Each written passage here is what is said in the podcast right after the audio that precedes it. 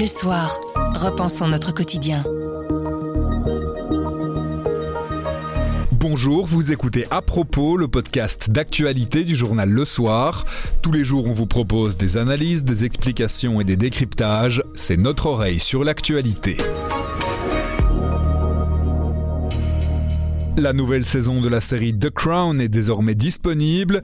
Pourrait-elle entamer la popularité du nouveau roi Charles III On pose la question à un spécialiste.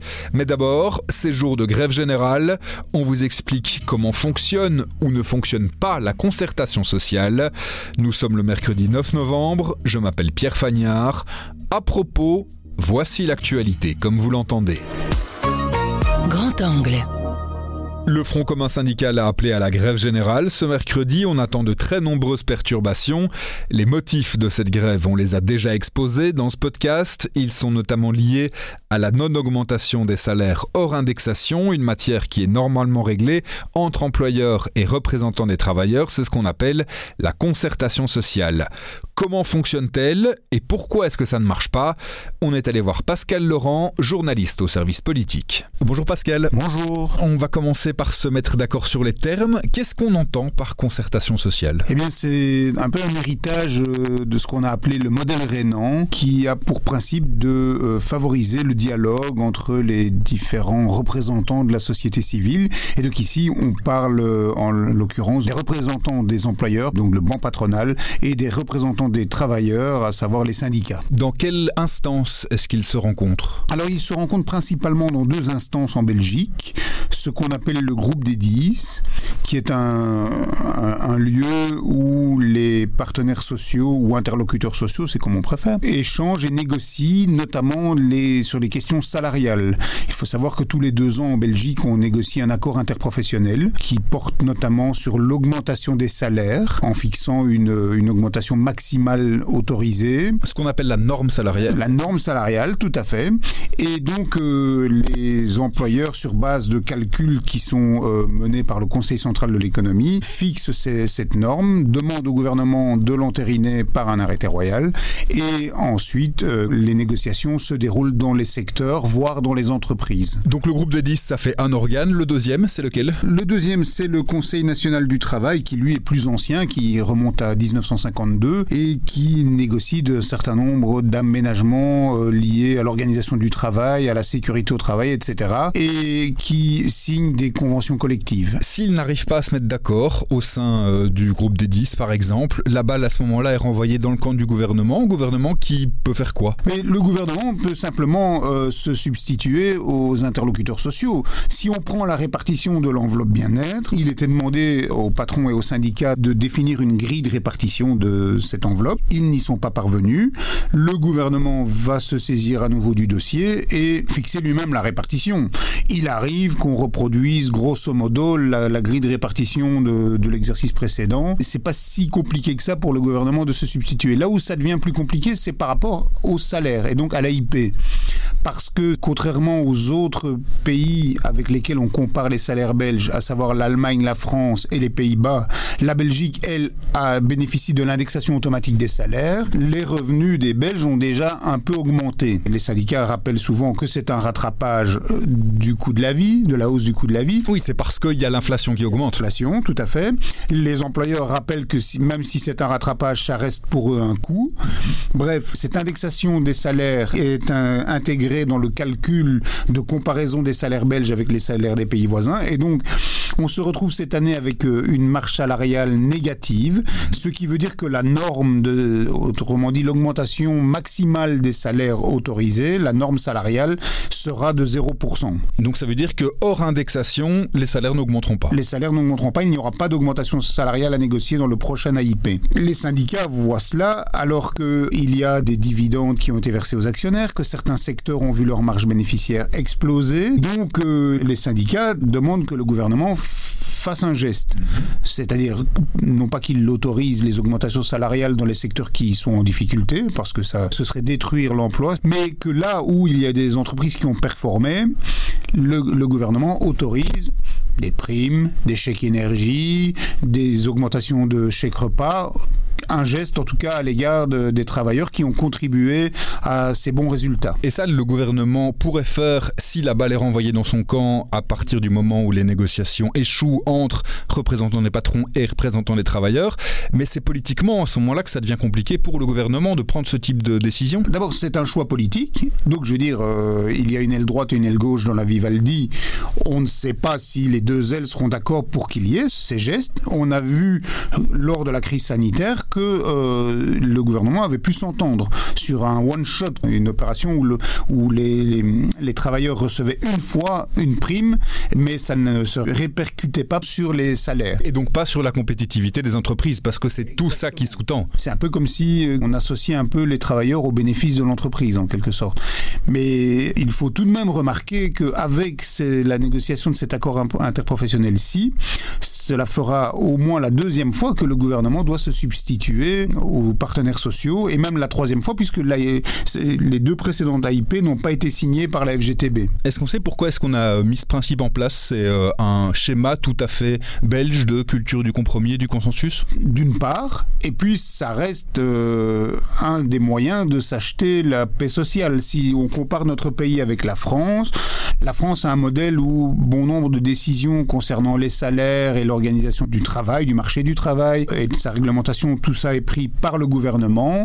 Et alors, ben, ce qu'on a en général, c'est après le round suivant se déroule dans la rue avec des Français qui, qui manifestent et qui protestent. C'est quoi qui rend la discussion impossible pour le moment entre représentants des patrons et des syndicats? Pourquoi est-ce qu'ils n'arrivent pas à se mettre d'accord cette année? D'abord parce que on a un cadre légal qui est très strict. C'est ce qu'on appelle la loi de 1900 elle avait été instaurée pour sauvegarder l'emploi et la compétitivité en Belgique. Elle fixait un mode de calcul de l'augmentation salariale, de la marche salariale, et elle fonctionnait relativement bien. Il se trouve qu'elle a été durcie, si je puis dire, en 2017 sous le gouvernement de Charles Michel, la, la majorité suédoise.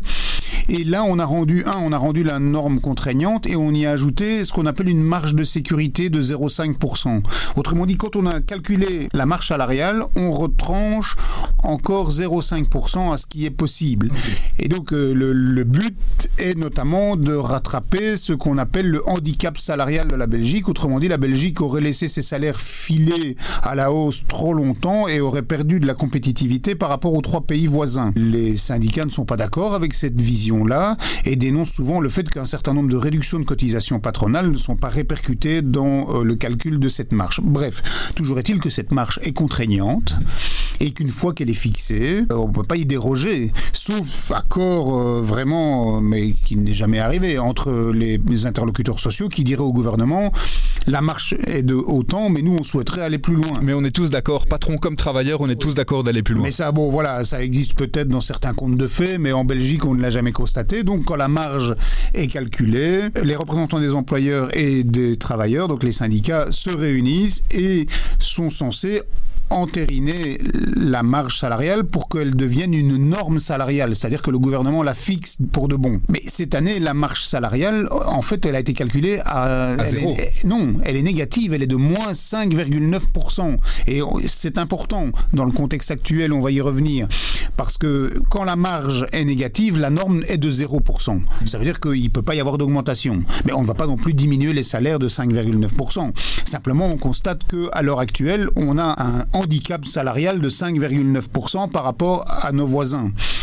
Et donc, pourquoi est-ce que je dis que c'est important? Parce que 5,9%, c'est beaucoup. Il n'est pas certain qu'on le récupère en deux ans, ce qui est la durée d'un accord interprofessionnel. Donc, il n'est pas impossible que lors du prochain accord interprofessionnel, pas celui qui se négociera en janvier 2023, mais celui qui se négociera en janvier, en janvier 2025, on constate à nouveau que la, la Belgique a un handicap salarial et qu'elle ne peut dès lors pas négocier d'augmentation de salaire. Donc, vous imaginez la crise, des syndicats déjà remontés parce que le dialogue avec les patrons pour le moment ne fonctionne pas parce qu'il y a les coûts en général qui explosent, l'énergie, les, carburants, la nourriture, les matériaux si vous voulez faire des travaux d'isolation chez vous, euh, c'est aussi une, hausse assez importante. Bref, il y a l'inflation qui est chez nous galopante pour l'instant. Et donc dans le même temps, des dividendes et des marges bénéficiaires importantes pour certaines entreprises de certains secteurs. Et dans le même temps, la perspective de n'avoir rien à se mettre sous la dent durant deux voire quatre années. Donc ça énerve. Et pour terminer, qu'est-ce qui est encore possible si on acte que la discussion n'est pas possible entre patrons et syndicats et que politiquement c'est très compliqué pour le gouvernement de trancher sur une telle matière? Ça veut dire qu'il risque de se passer quoi dans les prochaines semaines? On se doute que s'ils si, ne voient rien venir, les syndicats vont euh, récidiver.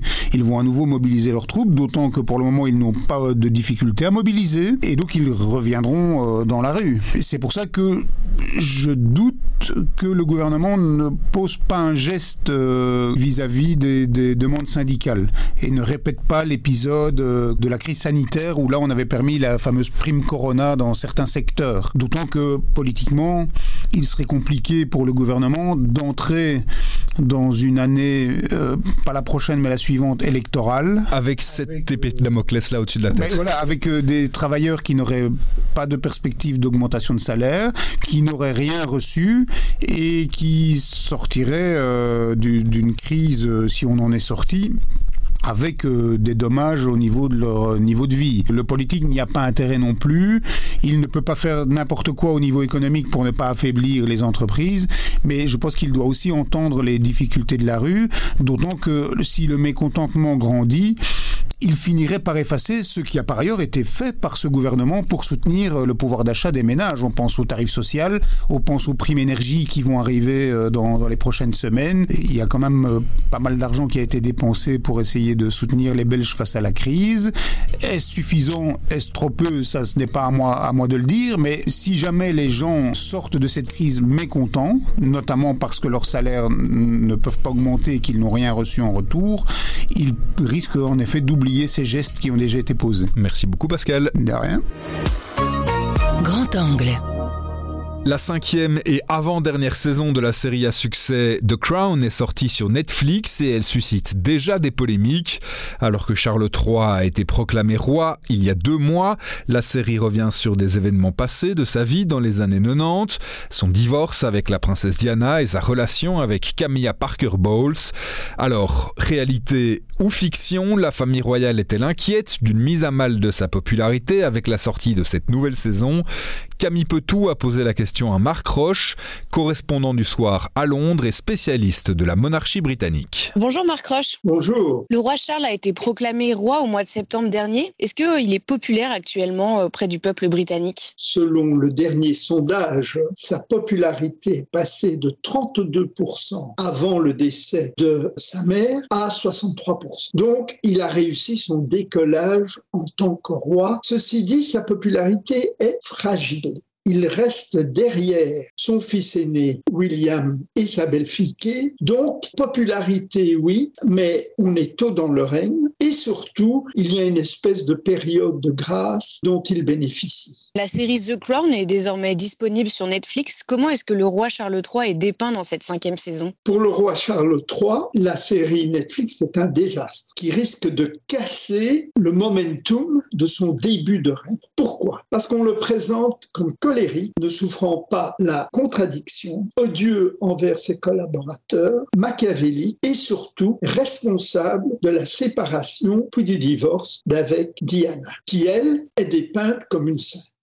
Et est-ce que le scénario de la série, justement, il se base sur une réalité historique ou est-ce qu'on peut parler d'une fiction? À mon avis, c'est un docu-fiction. C'est-à-dire que The Crown est basé sur des faits réels, mais qui ont été moulinés en fiction. Par exemple, il est hors de question pour le prince Charles à l'époque d'avoir manigancé pour que sa mère abdique auprès du premier ministre John Major dans les années 90. Par ailleurs, il est hors de question que la reine Elisabeth II ait pu dire qu'elle est responsable de divorce de trois de ses quatre enfants par manque de sentiments parental. Par ailleurs, Diana était tout aussi manipulatrice que Charles avec les médias. Lors de la fameuse guerre des Wales, des Galles, qui a fait rage entre 90 et la mort de Diana en 97, Diana était constamment en contact avec des journalistes pour donner sa version des faits. Diana a eu des amants. Diana s'est forgé un rôle de sorte de sœur Teresa des pauvres. Elle n'était plus princesse royale, elle avait perdu son titre d'altesse et elle ne jouait plus aucun rôle régalien. Et donc, moi, je trouve que la série est très bien faite, mais elle ne correspond pas du tout à la réalité qui est, comme dans tous les divorces, bien sûr, les torts sont partagés. La famille royale est-elle inquiète du coup de l'impact de cette série sur la popularité du roi? La famille royale est très inquiète de l'impact de la série 5 de The Crown et encore pire à venir, la série 6 qui elle va traiter de la mort de Diana. Et donc pourquoi les Windsor qui généralement ne s'intéressent guère à ce qu'on dit d'eux ou ce qu'on filme sur eux? Moi par exemple j'ai écrit plusieurs biographies de la reine Elisabeth II. J'ai souvent demandé au palais comment vous réagissez. Ils disent on ne les lit jamais. Et donc là ils sont inquiets. Pourquoi? Parce que de Crohn, le scénario va surtout dresser le cadre de la perception du prince de Galles devenir roi chez les gens. Et c'est un peu le talon d'Achille de la monarchie. Autant roi et la reine consort sont populaires auprès des générations plus âgées, plus conservatrices, plus attachées à l'institution, autant sa popularité auprès des jeunes est bancale. Parce que le prince Charles est en décalage par rapport aux jeunes générations, parce qu'il est quand même associé à l'ordre ancien, aristocratique, anglo-saxon, protestant, blanc, et il est particulièrement peut-être moins bien reçu par les minorités ethniques, ce qui est très injuste parce qu'il a été un pionnier de la diversité raciale et sexuelle, mais il est quand même perçu comme étant un héritier de l'Empire, et en cela, les minorités ethniques sont plutôt méfiantes. Quelle est la réaction de la famille royale Habituellement, comment est-ce qu'elle gère ce genre de situation concrètement? Généralement, la famille royale applique à la lettre le fameux dicton de Disraeli, premier ministre de la reine Victoria au XIXe siècle, Never complain, never explain. Jamais se ne jamais expliquer ils ignorent. Avec De Crohn, ils ne peuvent plus le faire parce qu'on vit dans une époque de médias sociaux. Et donc là, il a dû réagir. De Crohn va devoir inscrire dans le programme que cela ne correspond pas à la réalité, que c'est une fiction. Par ailleurs, de Crohn a été attaqué par la famille royale directement parce que son réalisateur, Peter Morgan, qui est un républicain affiché, a accepté un ordre nobiliaire pour service rendu à la télévision. Et enfin, la famille royale a obtenu par un lobbying intensif que la fameuse scène du Tampon Gate, où le prince de Galles dit à Camilla J'aimerais être votre tampon, eh bien, a été adoucie dans le cadre d'une histoire d'amour. Et donc, pour la première fois, la famille royale a réagi comme n'importe quelle société, gouvernement ou association quand son intégrité est mise en doute et sa survie est mise en doute. Comment pensez-vous que la série sera reçue par les Britanniques Vont-ils réussir à faire la part des choses? Pour les Britanniques, le docu-fiction et du divertissement. Ils en ont besoin parce que le royaume post-Brexit traverse une grave crise économique et sociale, de la vie, énergie, infrastructure, trois premiers ministres en sept semaines. Et donc, ils ont d'autres chats à fouetter que déstabiliser la famille royale parce qu'il faut bien se rendre compte qu'en période de crise, dans ce pays, la royauté est un roc. Comme on disait en Belgique en 1951, lorsque Léopold III était contesté un premier ministre de l'époque, a dit, vous savez, on a besoin de monarchie comme de pain. Alors ce qu'a dit Achille Van Acker au début des années 50 est tout aussi valable pour le Royaume-Uni avec les Windsor en 2022. Et vous, qu'est-ce que vous pensez de cette série? Est-ce que vous l'avez vue? J'ai bien sûr vu de Crown puisque je me suis moi-même lancé dans l'écriture d'une série dans le livre euh, Les Borgias à Buckingham qui est sorti chez Albin Michel en début d'année pour coïncider avec le jubilé d'Elisabeth II. J'ai beaucoup aimé, mais pour moi également c'est bourré d'erreurs historiques et d'erreurs factuelles, mais ça n'a d'importance parce que le jeu des acteurs est sublime et on passe une heure absolument remarquable dans les coulisses de Buckingham Palace. Merci beaucoup Marc Roche. Voilà, merci. À propos, c'est fini pour aujourd'hui, mais on revient demain dès 7h. En attendant, abonnez-vous, partagez-nous. Vous nous trouverez sur notre site, notre application et votre plateforme de podcast préférée. À demain!